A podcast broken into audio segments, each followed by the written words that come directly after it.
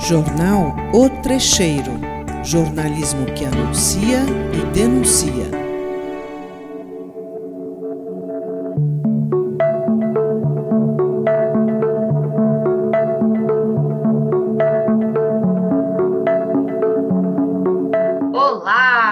Sou a Cláudia Pereira e você está ouvindo o Jornal Trecheiro na Rádio da Rua. É o jornalismo a serviço da população em situação de rua, o noticiário da Pop Rua nas ondas do rádio, nas ondas da web, com apoio da Casa de Vó, Banho para Geral, Relacionais e Centro Gaspar Garcia.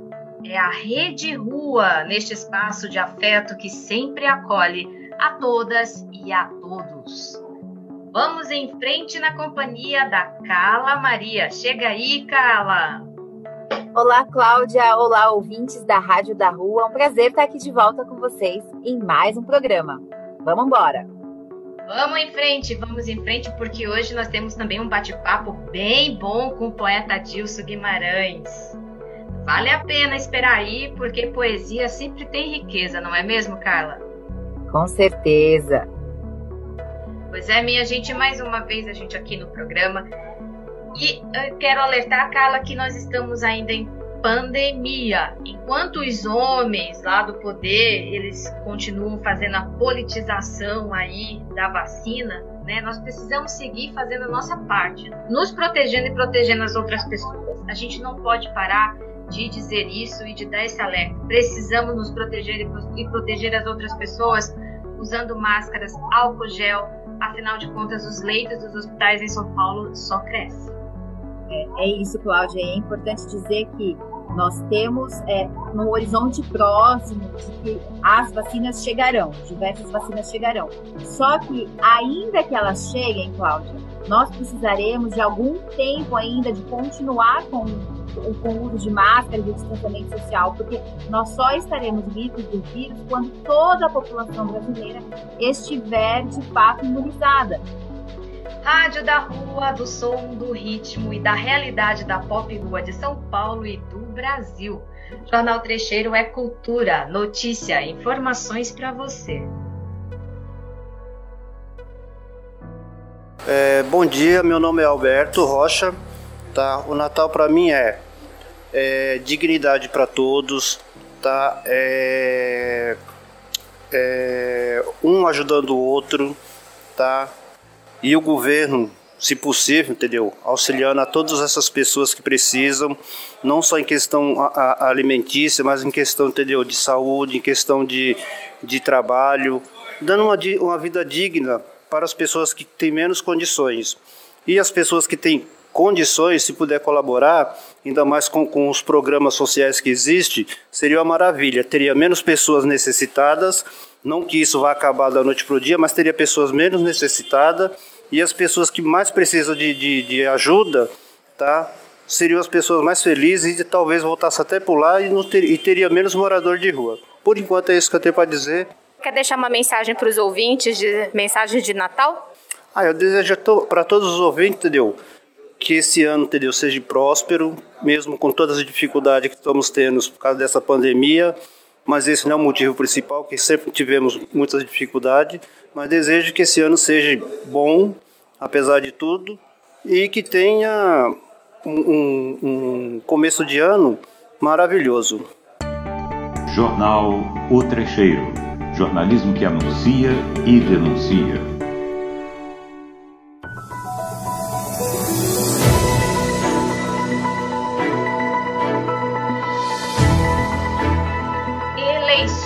Quem não votou precisa justificar o voto até o dia 29 de janeiro. Conselho Nacional de Direitos Humanos apura violações de direitos da população em situação de rua de São Paulo. Governo federal pretende cancelar programas de saúde do SUS. Padre Júlio Lancelotti recebe o prêmio Dom Paulo Evaristo Arnes de 2020. Renda básica emergencial do município. Prefeitura efetua pagamento dos benefícios em dezembro.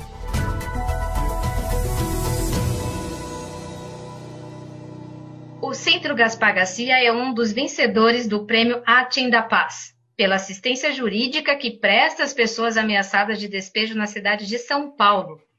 Foi durante a Revolução Francesa, no século XVIII, que um grupo de intelectuais defendeu a igualdade, liberdade e fraternidade como os princípios fundamentais para todas as pessoas. Mais tarde, em 1948, a Organização das Nações Unidas, a ONU, aprovou a Declaração Universal dos Direitos Humanos. Dia 10 de dezembro é celebrado o Dia dos Direitos Humanos. Em São Paulo, a data foi festejada pelo Centro Gaspar Garcia de Direitos Humanos. O Centro Gaspar Garcia e Benedito Roberto Barbosa, mais conhecido por Dito, receberam o Prêmio Akin da Paz 2020. A premiação é concedida pela Organização de Ajuda e Desenvolvimento da Igreja Católica Alemã, Miserior. Dito é advogado, educador social e está à frente da organização Centro Gaspar Garcia, na cidade de São Paulo. A Miserior reconheceu a assistência jurídica prestada às pessoas vulneráveis ameaçadas de despejo durante a pandemia. A solenidade de, premiação foi realizada na Alemanha dia 10 de dezembro, o Dia Internacional dos Direitos Humanos. É, receber um prêmio de direitos humanos é, de certa forma, né, reafirmar, né, mostrar no né, Brasil que o Brasil viola direitos humanos todos os dias e que nós precisamos, então, fortalecer a atuação dos defensores de direitos humanos e das defensoras de direitos humanos para que eles sintam, né, para fortalecer essa luta, né, fortalecidos para continuar defendendo os direitos humanos no Brasil, né. Então, é, ao receber o prêmio de direitos humanos, a gente tem que entender que ele não é um prêmio pessoal e nem do Centro Gaspar Garcia de Direitos Humanos. Ele é um prêmio para a luta dos direitos humanos no Brasil, né? onde de alguma forma, né, é, na Europa, né, e, e outros países né, do mundo, né, especialmente na Europa, né, ele, eles têm feito, né, vamos dizer assim, uma pressão muito grande sobre o governo brasileiro, né, para que o governo brasileiro respeite os direitos humanos, né, para que o governo brasileiro respeite o meio ambiente, né, e para que o governo brasileiro, né, não tire né, é, direitos né, das pessoas mais pobres, das populações indígenas, das populações quilombolas, da população em situação de rua, da população sem teto, da população sem terra. Então, eles têm olhado muito para essa situação e têm denunciado. Né? Então, os prêmios eles servem para isso, né? para que a gente possa é, continuar o nosso processo de denúncia né? E para que a gente possa ter mais força continuar é, atuando na defesa dos direitos humanos. Pois é, Cláudia, a gente ouviu aí o Dito falando e fica muito claro é, o todo o envolvimento e o trabalho dele do Centro Gaspar Garcia pela luta por um direito fundamental que é o direito à moradia. E nessa entrevista muito mais longa que eu fiz com o Dito, ele fala que esse, essa premiação chega no momento para mostrar para a comunidade internacional como o Brasil tem sido vítima de um governo que não respeita os direitos humanos, seja aqueles que vivem na cidade, no campo, nas nossas florestas, né? Então, esse prêmio, o dito diz que não é uma, uma premiação individual, e sim algo que é destinado a todos aqueles que lutam pelo direito à moradia. E quem luta por moradia está lutando por dignidade, por saúde, por educação, pelo futuro das crianças, né? Então, vai aqui o nosso parabéns ao Dito, ao Centro Gaspar Garcia, que é nosso parceiro de primeira nesse programa, né, Cláudia? Porque é isso, a luta, ela não pode parar. Parabéns ao Dito e ao pessoal do Centro Gaspar Garcia. Parabéns, parabéns, parabéns ao Centro Gaspar Garcia, ao Dito. E esse prêmio é muito bem-vindo. E é, é, motivo de luta mesmo, de orgulho, é, em um ano em que nosso país foi denunciado por por violação de direitos humanos. Então é muito bem-vindo. Parabéns a todos.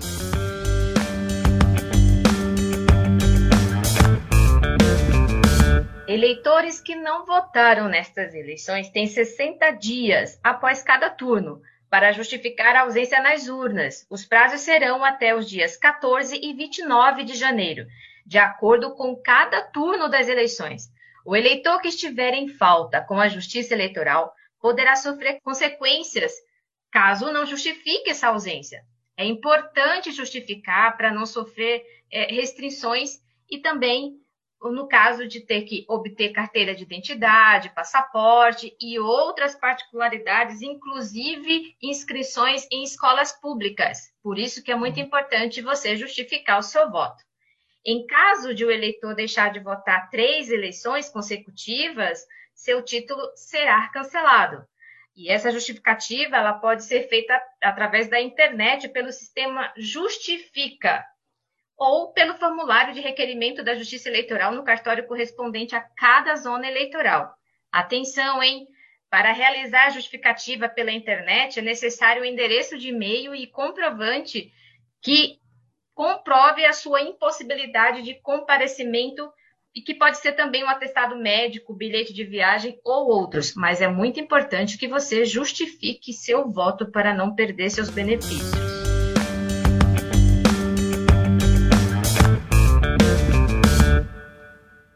Conselho Nacional de Direitos Humanos apura violações de direitos da Pop Rua de São Paulo. No início do mês de dezembro, o atual presidente do Conselho Nacional de Direitos Humanos, Renan Soto, e o vice-presidente, Leonardo Pinho, visitaram organizações e centros de acolhida que atendem pessoas em situação de rua da cidade de São Paulo. O objetivo da visita foi acolher denúncias de violações em razão das constantes notificações que o Conselho Nacional de Direitos Humanos tem recebido referente à cidade de São Paulo.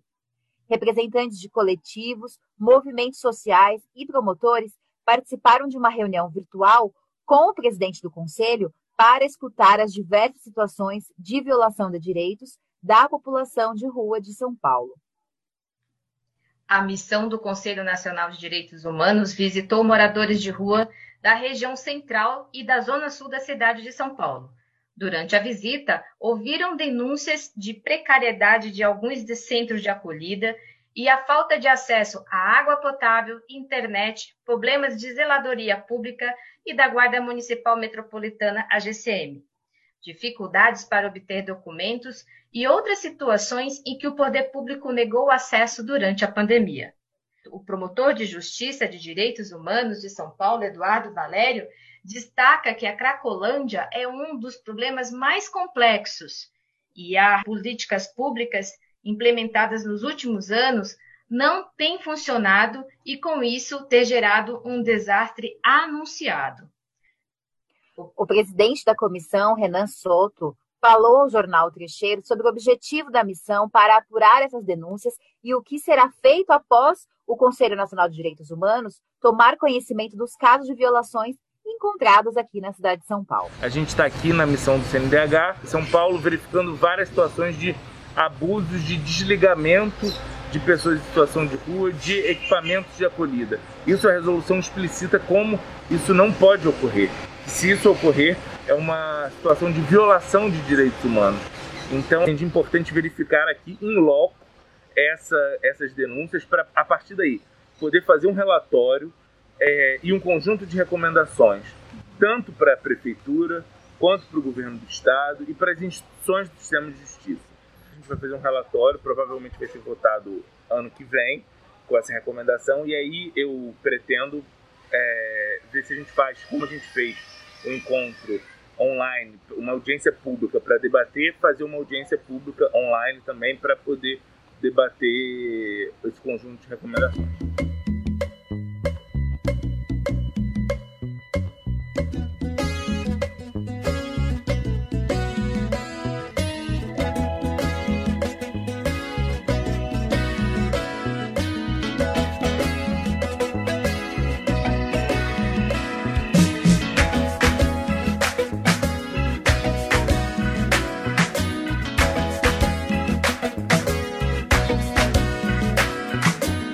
Andar com fé eu vou, café não costuma falhar.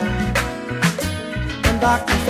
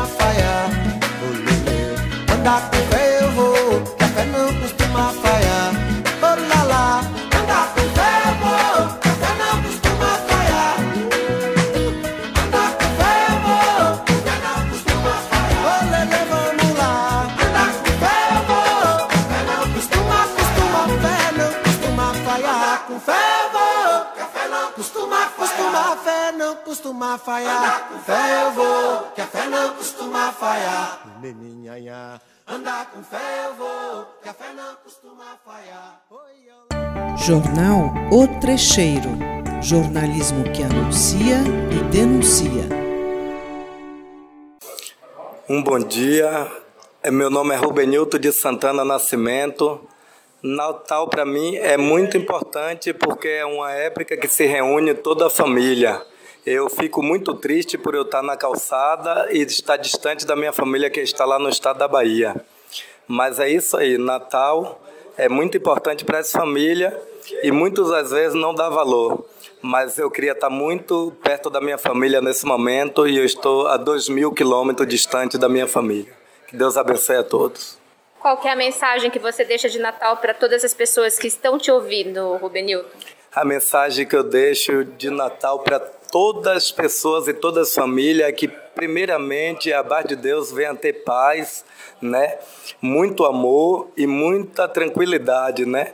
É, longe de violência, longe das coisas ruins. Né? Que um Feliz Natal para todos, com muita paz e muito amor e muita tranquilidade. É o que eu deixo para todos.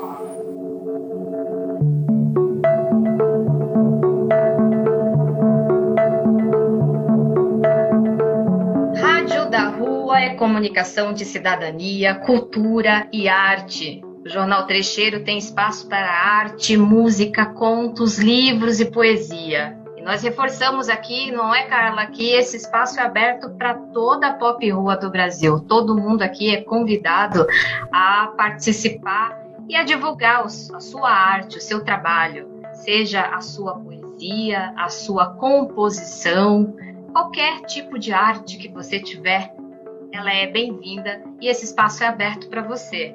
Tá? Carla, hoje nós temos um convidado especial, temos a presença do Adilson Guimarães.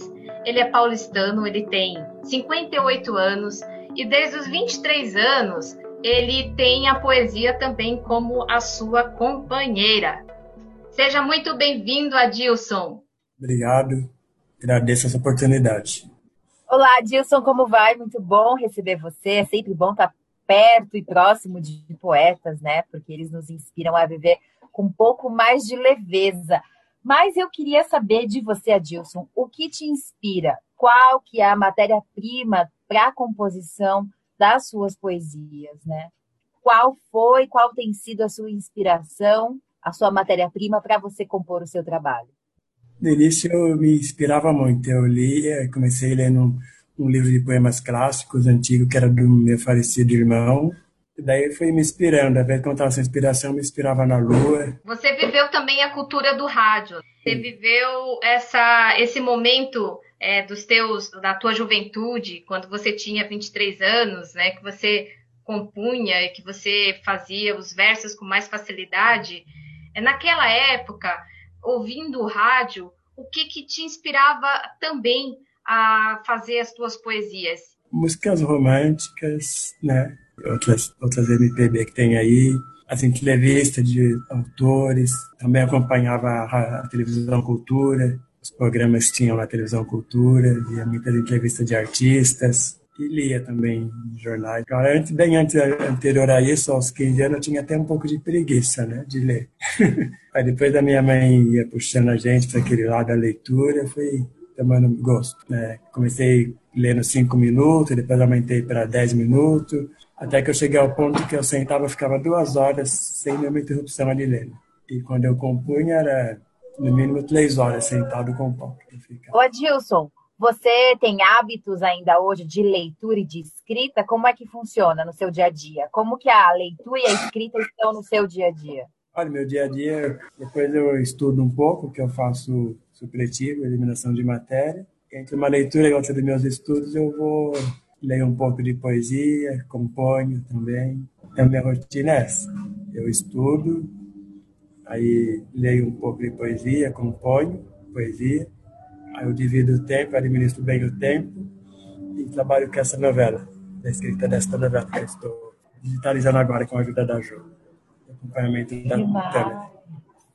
Que demais! Então, em breve a gente tem um, um livro, é isso? Sim, em breve tem, a gente vai ter um livro aí.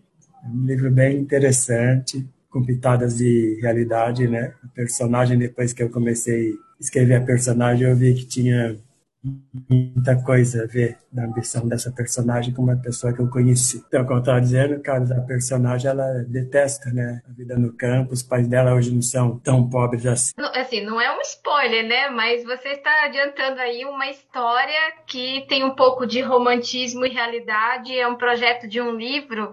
Você tem, pode dizer quando que você pretende finalizar esse teu projeto super bacana, Dilson? Olha, deixa porque as coisas vão, quero ver se até o meio do ano que vem, antes esteja pronto, já para registro. E temos colegas, que eu, as pessoas que eu conheci aqui no Cinebaixo que estão interessados né, em ler o livro, né? O Alessandro, que é escritor, a Helena Grimaldi. Mas, Mas então a... o texto já está finalizado, você já escreveu? Já, o rascunho está tudo finalizado, está finalizando a história, está digitalizando agora. Já tem umas partes que eu vou fazer uma pesquisa, né? Eu tenho que fazer uma pesquisa nessa área científica. Ah, é importante dizer isso, né? Que não basta só ter muita criatividade, né? A gente, você está estudando para poder escrever o livro, né? Sim, você tem que ter criatividade, você tem que ter vocação, dom, tem que gostar de ler, gostar de pôr a mão na massa, porque as pessoas às vezes é só pegar uma caneta, sentar no teclado do computador e ficar ali, não é? Porque você cansa. E também você tem que sair em campo em pesquisa, né? Maravilha, Dilson. Então nós vamos ficar ansiosos aí por esse teu projeto maravilhoso de um livro que deve chegar até o ano que vem, né? Uma boa notícia que nós temos aí do Núcleo São Martinho. A gente deseja sucesso e estamos aguardando para o lançamento e tudo que tem direito. E aproveitando que nós estamos falando deste espaço aí que é o São Martinho, do Núcleo é, São Martinho e o coletivo de poesia, você poderia falar para gente é, como que você se envolveu nesse espaço, né? Como que ele contribuiu para você hoje também ter esse espaço de poesia e dividir essa arte com outras pessoas, com outros colegas aí. Conta pra gente como foi. Olha, eu cheguei em São Martinho desmotivado, né? Conheci a casa, depois de alguns meses o Tiago me convidou, falou do grupo esse, né? Quando chegou na terceira vez, ele falou, ah, vai conhecer o grupo. Eu falei para ele, olha, eu já tinha envolvimento com a escrita, eu vou só conhecer o grupo, eu não vou mais compor, não quero mais compor. Ele falou, tudo bem, senta lá, conhece. Eu fui, acompanhei o grupo e aí distribuiu as folhas, né, material. Primeiro grupo é a gente conversa sobre poesia, sobre filosofia, debate sobre a vida. Depois é a chamada composição. Muitas vezes o Tiago ele trabalhava com tema, outra vez o tema era livre, e eu fiquei ali. Daí eu peguei e falei, tá, já comecei a compor dentro do grupo. Acho que era mesmo. Adilson, o Tiago, ele é monitor do, da, do, do coletivo aí? É, do CTA? Responsável. Ah, olha que importante, né?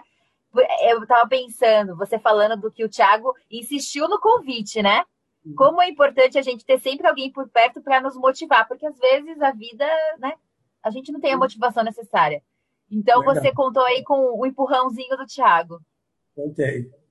ah, que bom. Foi na segunda vez já, daí não parei mais, só parava, só paro quando tenho um compromisso, mas sempre presente lá no grupo. Até que um dia a gente vamos fazer uma apresentação na PUC, né, para um grupo de cientistas sociais, que eles têm a tese dele, mas eles não têm contato com ninguém que tem a situação de rua. O Rafa falou, vamos lá, fez a proposta para a PUC, eles disseram, ah, tá, como o encontro de tese é muito fria, pesado, é bom a gente abrir com um pouco de cultura. Aí nós fomos lá participar, mostrando. Daí foi quando eu dei conta de quanto trabalho eu tenho composto só aqui na casa. Até me deram um certificado depois, de apresentador cultural, agradeceram e falei, é importante que a gente, nós não conhecemos como é o universo acadêmico, né? E eles também, eles muito menos não sabem que as pessoas falam muita coisa a respeito de quem está em situação de rua, mas não chega a conversar, tá? Na rua, tem muitas pessoas que moram na rua, tem situação de rua que são pessoas muito qualificadas, né? Tem arranjador musical, tem músico, tem cantor. Pois é, Adilson, tem muito talento, muita beleza e muita arte na rua. Só não vê quem não quer. Nós vamos tomar um golinho de água e já voltamos com o nosso bate-papo com o poeta Adilson Guimarães. Jornal O Trecheiro, jornalismo que anuncia e denuncia. Adilson, você considera que esse espaço do São Martinho, esse, esse coletivo poético, foi um diferencial na tua vida? E depois eu gostaria que você respondesse para gente e como é que foi é, nesse período da pandemia essa reunião de vocês? É, esse espaço que São Martinho tem aqui para a cultura, pois é importante, né? Na minha opinião, o governo tem que tomar conhecimento disso, iniciativa privada, né, para poder resgatar muitos artistas que estão na rua. Esse grupo, a proposta dele é resgatar a autoestima, resgatar esses artistas, entende? E a gente, eu, quando eu posso, eu falo sobre o grupo para alguém, né, que tem ter uma divulgação. Muitos estão na rua ali, mas não consegue manifestar o seu desejo, que eles acham que não tem uma porta aberta né, para eles. E essa é a importância do grupo. A gente se reunia sempre às quarta-feiras, das nove às dez, das nove às dez e meia, é a reunião. E durante a pandemia o grupo ficou disperso, né? Mas foi depois disponibilizado para a gente gravar os poemas e, e mandar para o grupo, para o site de São Martinho, para as pessoas que são ligadas à casa. Então, durante a pandemia, vocês não, não podiam reunir presencialmente, mas então vocês gravavam, gravam, né, na verdade, essas poesias, e aí vocês, esses vídeos circulam entre o grupo e está sendo publicado, né? Adilson, é, você está falando da importância do CTA, do incentivo do Tiago, né? E aí eu queria entender é, internamente qual que é a importância de você é, sentar e escrever, seja a poesia, porque é, a gente escreve bastante, né, Cláudia? E a gente sabe que quando a gente está fazendo o exercício da escrita, movimentos internos acontecem, né, Adilson? E aí eu queria entender se esse seu processo de escrita, de produção literária, de produção da, de arte, impactaram também na maneira como você se enxerga. O quanto a escrita, a sua, a sua, o seu processo de fazer arte possibilitaram com que você conseguisse se aproximar de si mesmo. Você consegue sentir isso? Você imagina você indo para a PUC e ensinar os cientistas sociais a terem um olhar diferenciado em relação às pessoas que estão em situação de rua. Como que é esse sentimento interno de você conseguir é, é, você impacta a vida das pessoas, né? E eu queria saber como que é a escrita impactou a sua também, esse movimento interno, essa autoestima interna. É, antes eu estava ficando com a minha autoestima baixa, né? Um dia eu comentei, parei e pensei, puxa, eu perdi muitas coisas, eu tinha tive meu carro, tive isso, aquilo, por vários problemas particulares. Tá vendo, família eu perdi, mas eu não perdi o conhecimento, o que que eu estou, por que que eu estou começando a ficar angustiado? Eu sei escrever, né? Falei, eu sei escrever. Aqui quando eu estou escrevendo, eu me sinto transcender, como se eu estivesse entrando em outro universo, eu estou entre esse universo, a realidade, e uma outra, que eu não enxergo. E às vezes eu sinto, no trabalho, um momento de alegria, que é a vez quando a energia é uma energia que a gente sente. Outra vez gente sente um momento de sente um pouco de medo. Às vezes, quando eu vou escrever, dependendo do que eu vou fazer, eu sinto medo, que é algo que eu não estou esperando e é um desconhecido. Partir do momento que eu começo a passar papel, a primeira estrofe, aquele medo vai se dissipando. Eu já estou conhecendo, né? Eu penso o que que isso quer com a Deus. O que que eu vou fazer com isso? Depois que eu passo a conhecer, eu vejo que eu faço parte daquilo, né? Eu sou alguém. A poesia, ela me dá essa autoestima, me dá esse conhecimento e me ajuda a lidar com essas diferenças da sociedade que a gente, que a gente não vai passar contaminação a ninguém, só alguém esbarra na gente, né? Também muitos é falta de informação, outros é preconceito mesmo, né? Adilson, e aí a gente está falando também do preconceito racial. É, todo tipo de preconceito, né? Que tem a sexualidade uhum. também, né? Também. Mas a pessoa sim fecha. Tem preconceito social, racial, né? Você acha que nós teremos uma saída, é, não agora, mas você acha que a questão do racismo, do preconceito, existe uma saída? E para você, qual que seria essa saída para a gente tirar essa, diminuir essa ignorância é, diante de uma problemática como essa? Olha, eu, Cláudia, quando eu analiso, vejo a reportagem, leio, eu penso assim que talvez o racismo nunca acabe, né? Esse dia estava vendo uma reportagem, uma moça disse, ninguém nasce racista. Então, Cláudio, o racismo, eu acredito que ele não vai acabar. Eu penso que não vai acabar em curto nem a longo prazo. Não sei se um dia vai. Essas pessoas que são racistas, elas têm sua cultura, né? De racismo. Então, eu penso que o que eles tem que fazer é aprender a conviver com a diferença, né? Com a diferença racial, social, a diferença de gênero, a diferença de LGBT. Isso que, o, que eles têm de preconceito não dá direito de agredir, nem verbalmente, nem fisicamente, nem de matar ninguém. Diante desse cenário que está posto e que a gente enfrenta diariamente, especialmente homens e mulheres pretas, qual que é a mensagem que o poeta tem para um Natal, para um ano novo, que provavelmente não será um Natal onde as famílias, ou não deveria ser um Natal, onde as famílias possam se reunir, tendo em vista a pandemia, né? Eu queria que você desse uma mensagem para nós, todos os seus ouvintes e seus leitores, de esperança em relação ao Natal e o Ano Novo. Uma mensagem que brota também das pessoas que estão em situação de rua e que são, como você disse, muito qualificadas para estarem em sociedade e viverem. Qual que é essa mensagem, é, Adilson, por favor? A mensagem Natal para Ano Novo, eu penso que nós devemos de ter uns momentos de reflexão em tudo que se passa à nossa volta, nas nossas vidas. Não apenas ter uma esperança na mudança, mas lutar para a mudança, lutar por ter uma vida melhor, sem radicalismo. Muitas vezes o próprio governo obriga a gente a ser radical, agredindo a gente através das forças públicas. Né? A gente deve refletir e ser mais atuante. E passar esse ano, esse Natal, da melhor maneira que possamos passar, né? Buscando uma evolução em nossas vidas, todos os sentidos, e buscando ser mais é, solidários uns aos outros, conosco mesmo. E não temos medo de sermos o que somos. Não temos medo quando alguém disser aqui não é seu lugar, não é? Então, deve estar naquele momento uma, um confronto, dá uma recuada, mas não recuar de medo, recuar como estratégia e prosseguir. Não, aqui é o meu lugar. A Constituição brasileira nos dá esse direito. A vida nos colocou aqui.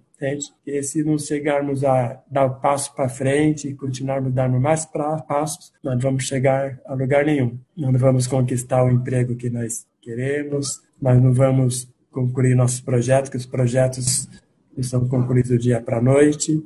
Um futuro melhor, mais doce e mais justo para todos nós. Oi, Adilson. É, para a gente finalizar esse bloco, qual música você gostaria de ouvir e que representasse também a tua vida, a tua história e a tua poesia? Qual que é essa música? E de quem é? Cantora Maísa, Meu Mundo Caiu, uma das músicas que eu gosto muito. Tá bom, nós vamos ouvir então Meu Mundo Caiu com a cantora Maísa, saudosa Maísa. Mas antes de ouvirmos a cantora Maísa, a Dilson, o poeta Dilson tem uma poesia para recitar na rádio da rua para os ouvintes do Jornal Trecheiro? Sim, tenho. Tenho sim, claro. Então vamos ouvir. Essa aqui, essa aqui foi composta no dia 9. O nome deste poema é Lema. Antes que os dias se escondam, amor, e a lua reinante atravesse a meia-noite. No meio da madrugada, despojou a virtude, depois que a correnteza levou para longe toda a lama que habitava profundezas do rio. Belo oculto amor.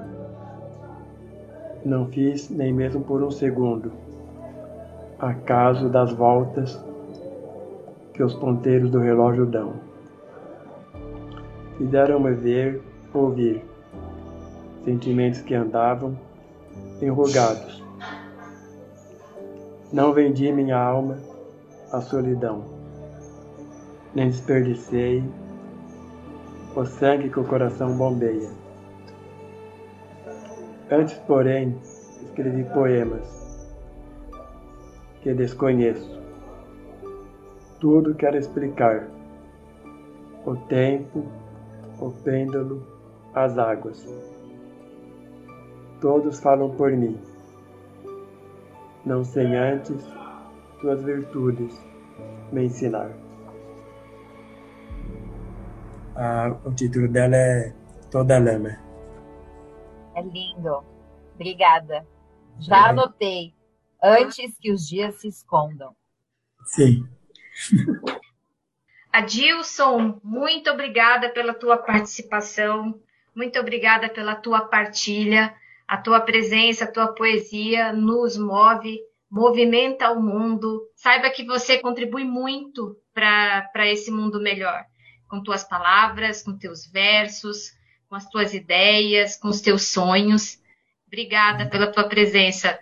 Sensacional, não, Carla?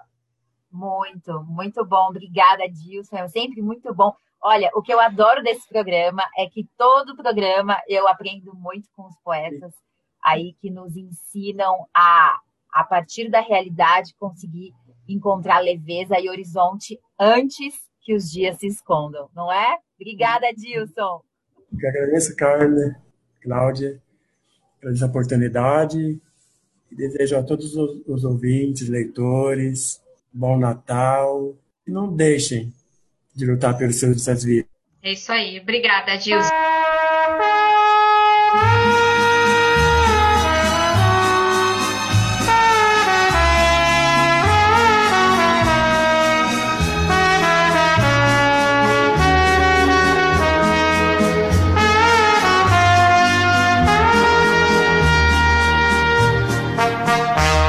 Meu mundo caiu e me fez ficar assim. Você conseguiu e agora diz que tem pena de mim. Não sei se me explico bem. Eu nada pedi, nem a você, nem a ninguém. Não fui eu que caí. Sei que você me entendeu. Sei também que não vai se importar. Se meu mundo cair, eu que aprendo a levantar.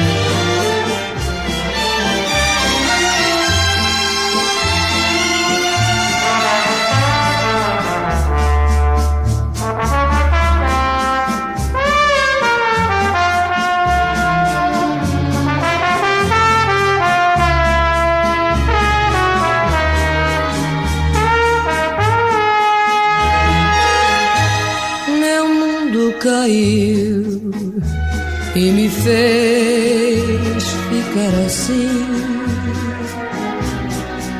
você conseguiu.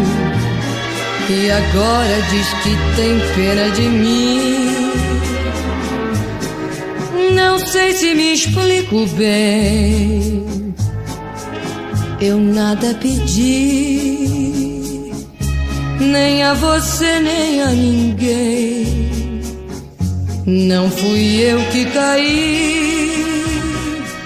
Sei que você me entendeu. Sei também que não vai se importar se meu mundo cair. Eu que aprendo a levantar.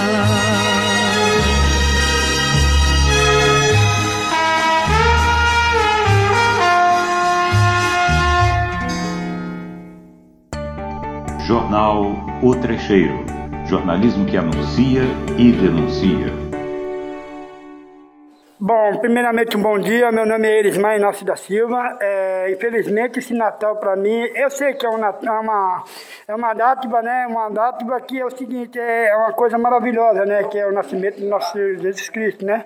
Então para mim é muito importante, né? Mas infelizmente eu estou numa situação difícil, né? Mas nem por isso eu abaixo a cabeça e se apegar com Deus, que esse Natal seja um Natal repleto de muita paz, alegria, felicidade, prosperidade e amor entre as famílias. E amar ao próximo é assim mesmo, né? Nem, quem, nem não reparar quem seja ele, né? Mas vamos seguir o Natal, vamos festejar com cuidado, vamos se proteger. E é isso aí, pessoal. Feliz Natal para todos. Desejo muitas festas, tudo de bom, saúde, tudo de bom que o Pai puder proporcionar a cada um de nós. Eu agradeço ele de coração. Obrigado. Governo federal pretende cancelar programas de saúde do SUS. Na segunda semana do mês de dezembro, o governo federal deu sinal que pretende cortar mais de 90 portarias sobre saúde mental, ou seja, encerrar tratamentos oferecidos pelo Sistema Único de Saúde. O cancelamento dessas portarias compromete a atual Política Nacional de Atenção Básica, da qual está inserido o consultório na rua, que amplia acesso para tratamento de saúde para a população em situação de rua. As portarias revogam tratamentos e o Ministério propõe mudanças na política de saúde mental. Uma delas extingue os CAPS, Programa de Atendimento Voltado para Álcool e Drogas, em que muitas pessoas em situação de rua. A portaria também revoga a composição do Fórum Nacional sobre Saúde Mental de Crianças e Adolescentes. Não bastasse o desmonte na saúde, testes de HIV e AIDS foram suspensos. Os exames foram suspensos em razão do contrato da empresa que realiza esse serviço ter vencido em novembro. Cláudia, a gente precisa comentar isso.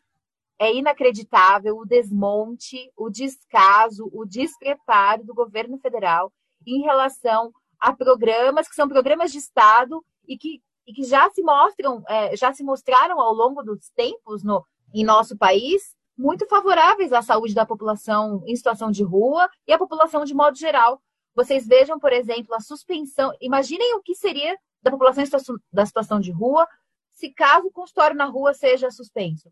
Ou como, por exemplo, as pessoas portadoras de HIV que necessitam dos exames de, de, de tipagem para adaptação dos coquetéis dos seus medicamentos. Então, é inacreditável o que a gente vem vivendo, é inacreditável que o nosso presidente continue minimizando os impactos da, da, da pandemia de Covid, que a gente não tenha um, um sequer um plano de vacinação. Então, Cláudia, é, infelizmente, no nosso último programa desse ano, a gente traga tantas más notícias em relação a esse desgoverno ao qual nós temos aí à nossa frente. São notícias lamentáveis que nós precisamos precisamos anunciar. A gente nós estamos só finalizando um ano, mas a luta continua. É lamentável e assustador porque todas essas portarias foram conquistas da própria população. São, são portarias que começaram a ser abertas na década de 90 até o ano de 2017. É inadmissível deixar que isso aconteça. Padre Júlio Lancelotti recebe o prêmio Dom Paulo Evaristo Arnes de 2020. Padre Júlio Lancelotti recebe o prêmio de Direitos Humanos da Prefeitura de São Paulo. O prêmio Dom Paulo Evaristo Arnes é uma homenagem do município para pessoas físicas e jurídicas que defendem as causas dos direitos humanos e ele foi criado em 2014, fazendo uma justa homenagem ao saudoso Dom Paulo Evaristo Arnes, outro defensor da vida dos mais pobres. Frei Beto, Luiz Erondina foram também contemplados nas edições anteriores. E este ano, o Padre Júlio, coordenador da Pastoral do Povo de Rua, é o homenageado. O religioso, que este ano por três vezes foi ameaçado de morte, recebeu apoio e solidariedade do Papa Francisco que ligou para Padre Júlio, recomendando a continuar sua caminhada como Jesus, com os pobres. A cerimônia de entrega do prêmio foi realizada dia 11 de dezembro e transmitido pelas redes sociais. Renda básica emergencial do município. Desde o dia 9 de dezembro, mais de 400 famílias do município de São Paulo receberam o benefício da renda básica emergencial, correspondente aos meses de outubro, novembro e dezembro. O projeto de lei determina o valor de 100 reais para cada mês, que será pago em parcela única, no valor de 300 reais, de acordo com o final do número de identificação social, o NIS. Tem direito a receber o benefício da renda básica do município as pessoas em situação de vulnerabilidade social que estejam inscritas no programa Bolsa Família até o mês de setembro de 2020, famílias que possuam o termo de permissão de uso, o TPU, e estejam vigentes, ou que estejam cadastrados no sistema Tolegal para o comércio ou prestação de serviços ambulantes. Os benefícios poderão ser sacados nas agências da Caixa Econômica Federal.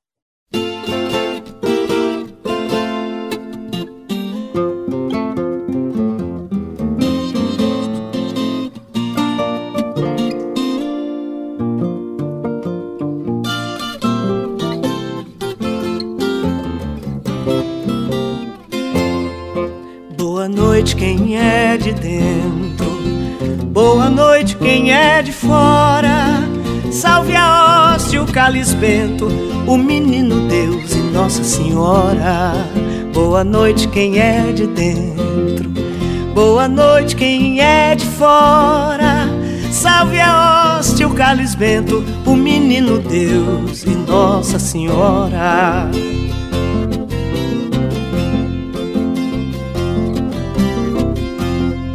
Dê a paz à sua casa, pra nossa folia, em nome dos santos reis e do Santo Filho de Maria.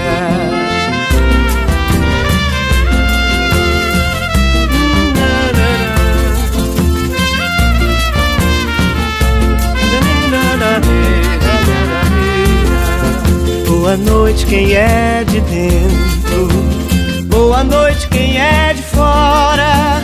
Salve a hóstia, o cálice vento, o menino Deus e Nossa Senhora. Boa noite, quem é de dentro. Boa noite, quem é de fora. Salve a hóstia, o cálice vento, menino Deus e Nossa Senhora.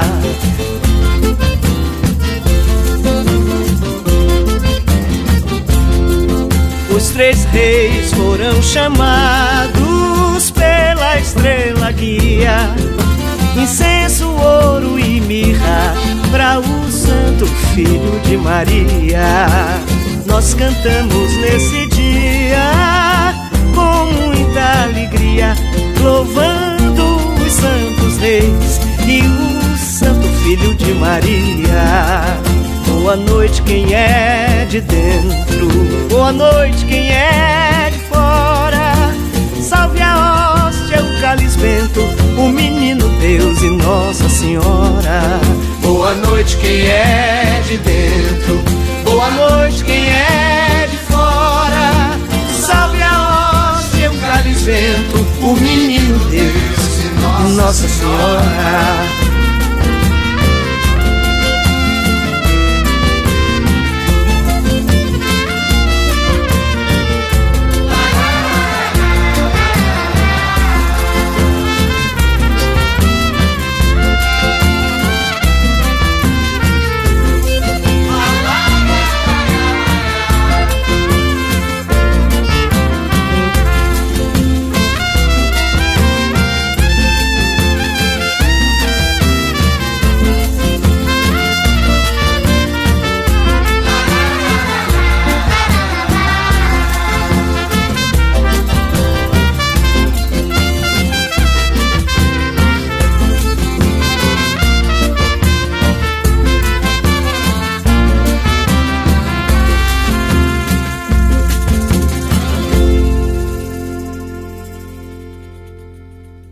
Jornal O Trecheiro.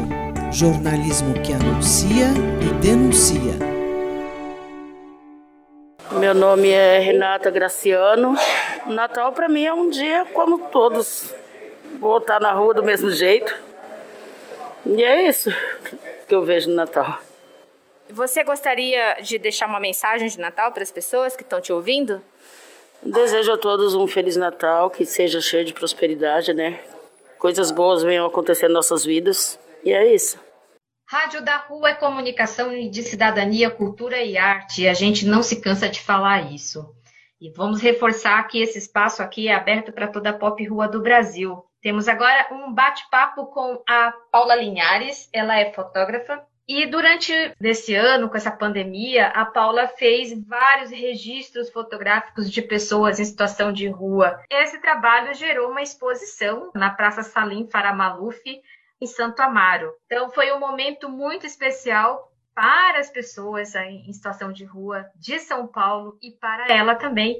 E ela vai nos contar um pouco sobre essa exposição maravilhosa que chama-se visível do invisível. E olha, Carla, é, esse foi o último, foi a última ação do banho para geral, né, aqui em Santo Amaro, que a Vanessa Labigalini, né, tão defensora dessas ações, tem realizado e a gente não consegue imaginar o que, que é uma sensação de tomar um banho para quem está há dias, para quem não tem acesso à água potável. É, é difícil a gente imaginar, Carla, como que seria. É, são coisas que a gente precisa ao longo do tempo e faz parte também dessa história do direitos humanos que parece que a sociedade não sabe e a gente precisa massivamente repetir o que é direito. Acesso à água, por exemplo. Tomar banho, né, Cláudia? É poder se limpar, é, é o mínimo da dignidade da pessoa, né? Dela poder é, fazer a sua higiene pessoal, dela ter aquele momento de se se tocar, se encontrar, se sentir limpa. É, eu acho importante você tocar isso, né? Porque muitas vezes a palavra direitos humanos, né? A palavra composta, ela está muito criminalizada, porque por muito tempo, e eu acho que isso tem diminuído, a imprensa hegemônica, ela, ela ajudou a criminalizar os defensores de direitos humanos, né? naqueles programas das 18 horas na televisão, em que é, se divulga cada vez mais a violência, alimentando, obviamente, no cidadão que está no sofá um sentimento de vingança, mas sem dar a oportunidade de apresentar situações que são tão complexas, e, tão, e, que, e que necessitam de políticas públicas para ter uma solução, né? Então, muito, é muito importante dizer que o trabalho da Vanessa, do pessoal do banho geral, é um trabalho em defesa dos direitos humanos, porque tomar banho, se alimentar, é um direito humano básico, né? Então, é, é muito bonito terminar esse ano com as fotos da Paula, é, Paula Linhares Angerami, né? Parabéns para Paula e parabéns para o pessoal do Banho para Geral. Fazem o bem para geral, com certeza. Ah, é verdade. É o bem para geral mesmo. Paula, primeiro, muito obrigada por você conceder essa entrevista para o Jornal Trecheiro. Então, Paula, para começar esse nosso bate-papo, eu gostaria que você contasse para os ouvintes do Jornal Trecheiro como que começou a tua trajetória é, de arte em fotografia. É, primeiro eu queria agradecer o convite de estar aqui dando essa entrevista. Daí, assim, a minha formação inicial é na área de educação. Eu trabalho com formação de professores. E eu fiz doutorado com cinema, sobre a recepção do espectador com cinema para poder ter reflexões éticas. E quando eu acabei o doutorado, eu quis fazer um curso para aprender como se faz cinema. Só que eu achei muito difícil esse papo de fotografia, de enquadramento era muito difícil, eu não entendi nada. E daí depois que eu acabei o curso, uma amiga sugeriu: "Ah, por que que você não faz um curso de fotografia? Aí você aprende a dominar a câmera, você aprende sobre a linguagem da fotografia, e depois vai ficar mais fácil você estudar cinema." Daí eu comprei a minha Nikon D5300 e me inscrevi num curso do Senac. E assim, eu me apaixonei perdidamente pela fotografia. Foi amor à primeira vista. E a fotografia ela entrou automaticamente na minha prática docente, coisa que com o cinema eu nunca consegui. E daí assim, eu participei de uma exposição coletiva no Paraty em Foco, de uma outra exposição coletiva na Feira de Arte Internacional da Faculdade Santa Marcelina e de duas exposições coletivas na Universidade Federal do ABC. Então, essa exposição de agora, Visível do Invisível, é a minha primeira exposição individual e é também o meu primeiro projeto, sabe?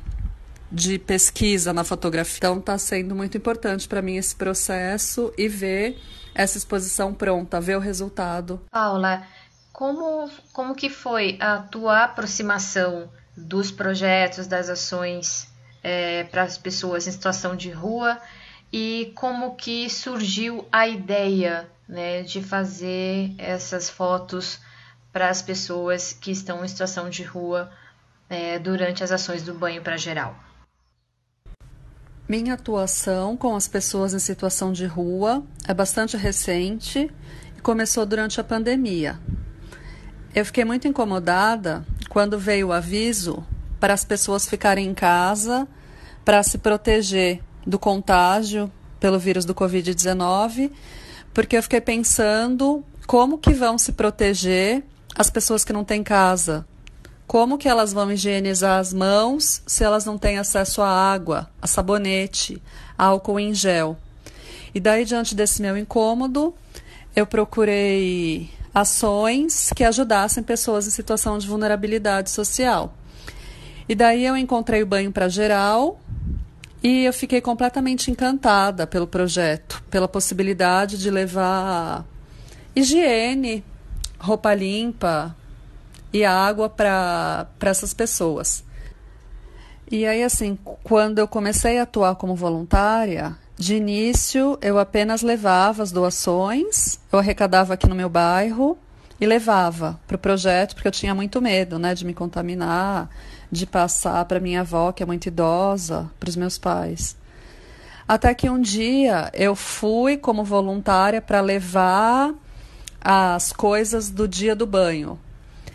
E daí, claro, como toda fotógrafa, né? Como todo fotógrafo, quando eu vou para um lugar que eu nunca fui, quando eu vou fazer algo que eu nunca fiz, eu carrego comigo a minha máquina fotográfica. E daí também é claro que eu cheguei lá, eu vi o caminhão do banho, eu vi as pessoas, eu fiquei completamente apaixonada e eu acabei ficando esse dia e fotografei. Só que esse dia primeiro eu só fiz registro, né, do evento. E daí, assim, depois desse dia, eu lembrei que em casa eu tinha ainda uns filmes Polaroid que eu havia usado numa oficina que eu dei de fotografia e filosofia, numa formação de professores, né? E aí, assim, eu fiquei tão impactada de ver a transformação que o banho causava nessas pessoas que eu tive a ideia de levar a máquina Polaroid para poder fotografar elas depois do banho e poder presenteá-las com um retrato delas. E Paula, como é que foi o processo de, de abordagem para fotografá-los? Você utilizou de alguma metodologia ou, ou não? Porque nós sabemos que a aproximação com imagens, fotografias para esse grupo especial é bastante delicado, né? Como é muito linda a reação deles diante da imagem, é, me veio a ideia do projeto, né, que é de fotografá-los, dar de presente a foto e aí fotografar o impacto deles diante da imagem. Porque eu penso que pessoas que estão em situação de rua ou que vivem em, em abrigo, eles não têm acesso a espelho, a celular, WhatsApp. Então eles não têm muito contato com a imagem deles. E daí assim é uma coisa muito emocionante de você vê-los se olhando, se reconhecendo e se reconhecendo limpo, se reconhecendo com roupa limpa, com cabelo penteado. É muito bonito de ver, muito bonito. Aí então no próximo banho, que foi lá na Luz, na rua da casa de oração, eu fui com as duas máquinas, né, com a Polaroid e com a Nikon, com a ideia de fotografá-los depois do banho e de presenteá-los com essa foto. Só que assim, você fotografar pessoas em situação de vulnerabilidade social não é assim tão simples, porque às vezes você se depara com pessoas que fazem uso de drogas e que a família não sabe, ou com pessoas que são foragidas da polícia. E aí não dá para você simplesmente chegar com a sua máquina e ir fotografando. Você precisa se aproximar dessas pessoas, conversar, explicar, perguntar se elas querem.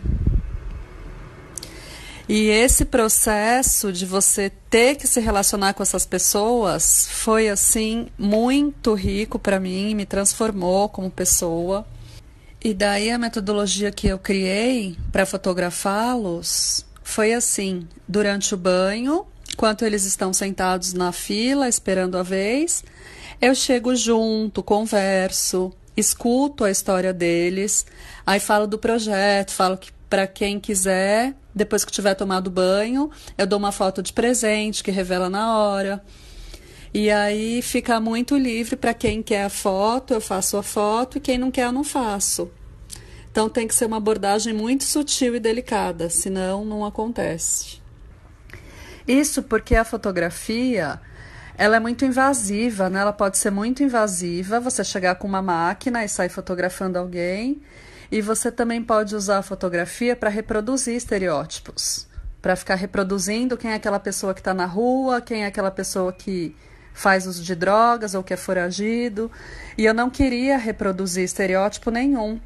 Eu queria fotografar a alegria do banho, queria fotografar essas pessoas transformadas. E daí, para eu ser capaz de não estar tá reproduzindo estereótipos com as fotos, eu tive que realmente me abrir e viver uma experiência muito transformadora com essas pessoas. Para poder captar com a imagem a beleza que eu estava vendo e sentindo diante dos meus olhos. Bom, para finalizar então, quero agradecer ao Jornal Trecheiro e à Rádio Rua pela oportunidade de eu estar aqui dando essa entrevista e agradecer também ao Coletivo de Vó e ao Instituto de Políticas Relacionais por tornar possível a realização da minha exposição e por me proporcionar essa experiência tão rica e transformadora que eu tenho tido de fotografar o banho para geral. Muito obrigada. Paula, também somos gratos por você mostrar com toda a tua sensibilidade a beleza que existe da vida, é, de mostrar para todo mundo o visível de quem está invisível ou estaria invisível diante aos olhos da sociedade. Muito obrigada.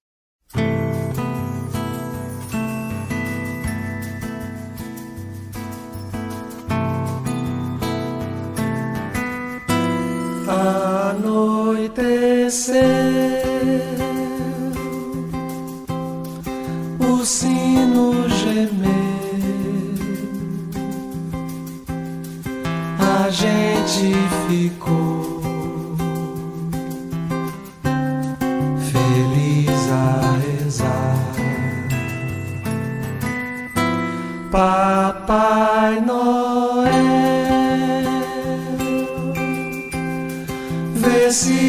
você tem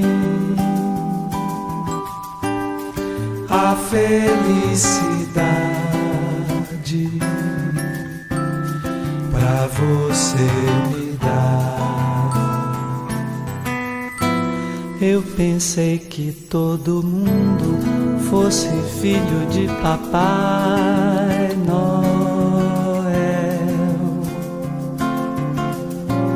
Bem assim, felicidade.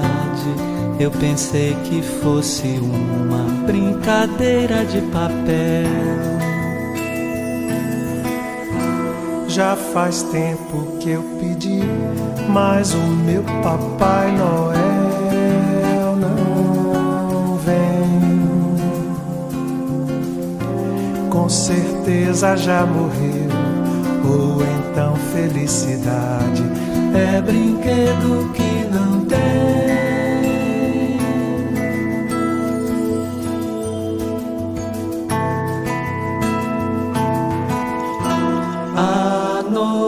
Anoitecer, o sino gemer, a gente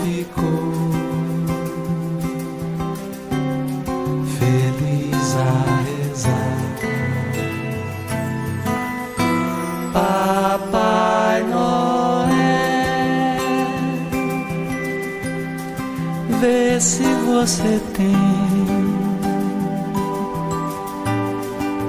a felicidade. você me dá. Eu pensei que todo mundo fosse filho de Papai Noel. Bem assim, felicidade. Eu pensei que fosse uma brincadeira de papel. Já faz tempo que eu pedi, mas o meu Papai Noel não vem. Com certeza já morreu, ou então felicidade é brinquedo que não tem.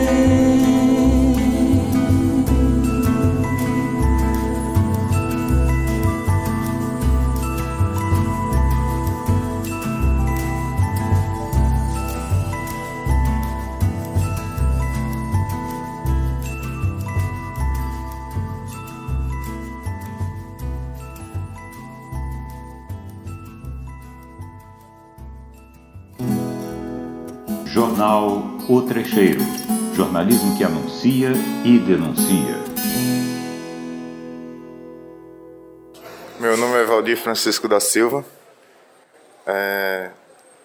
O Natal, o Natal para mim é muito significante porque todo ano, né, que a gente tem essa data aí, é...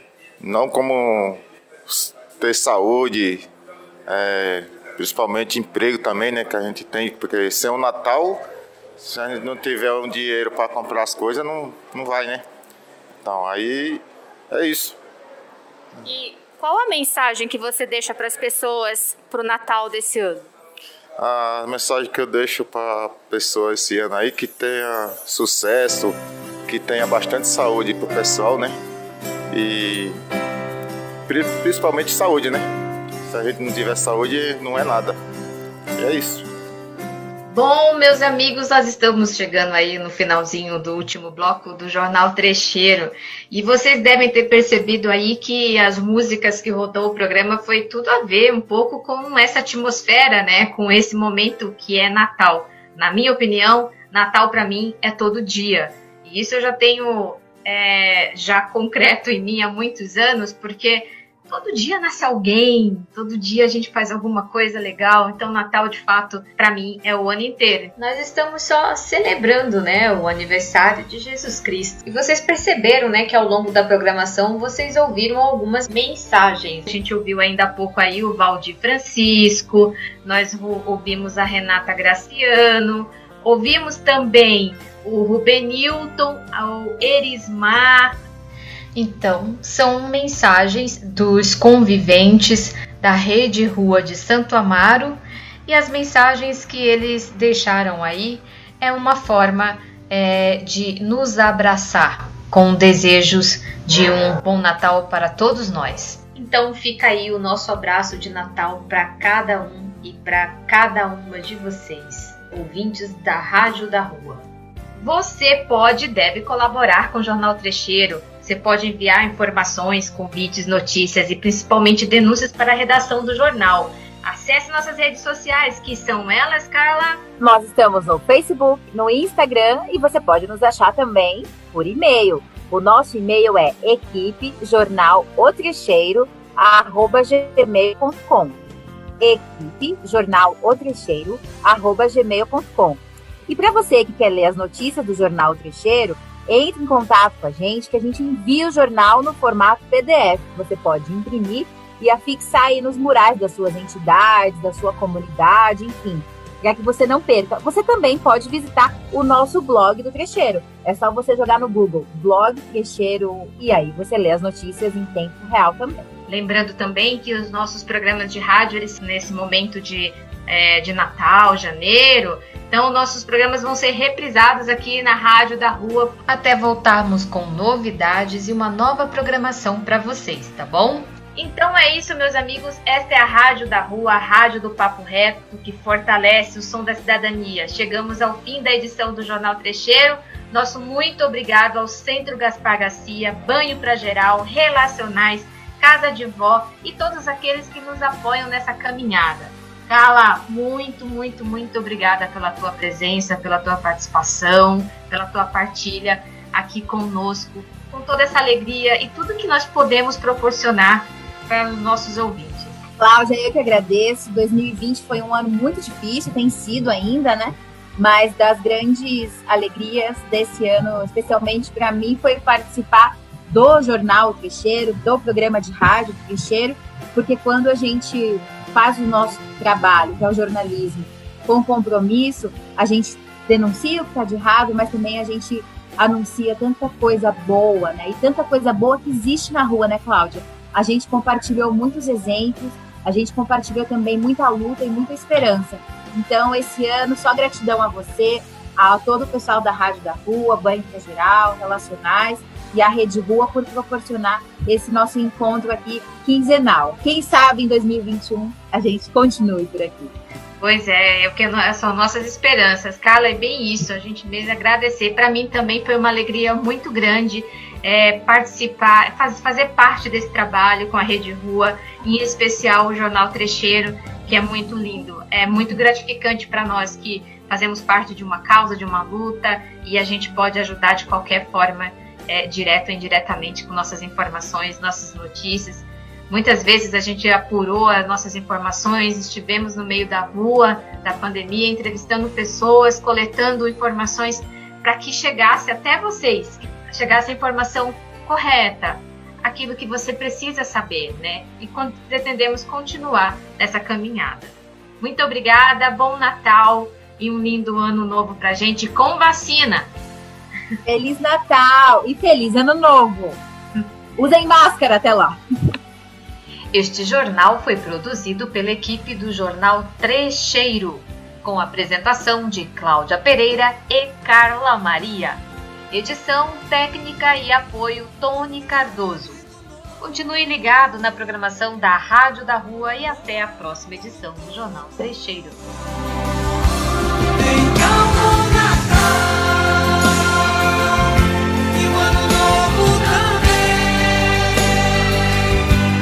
e.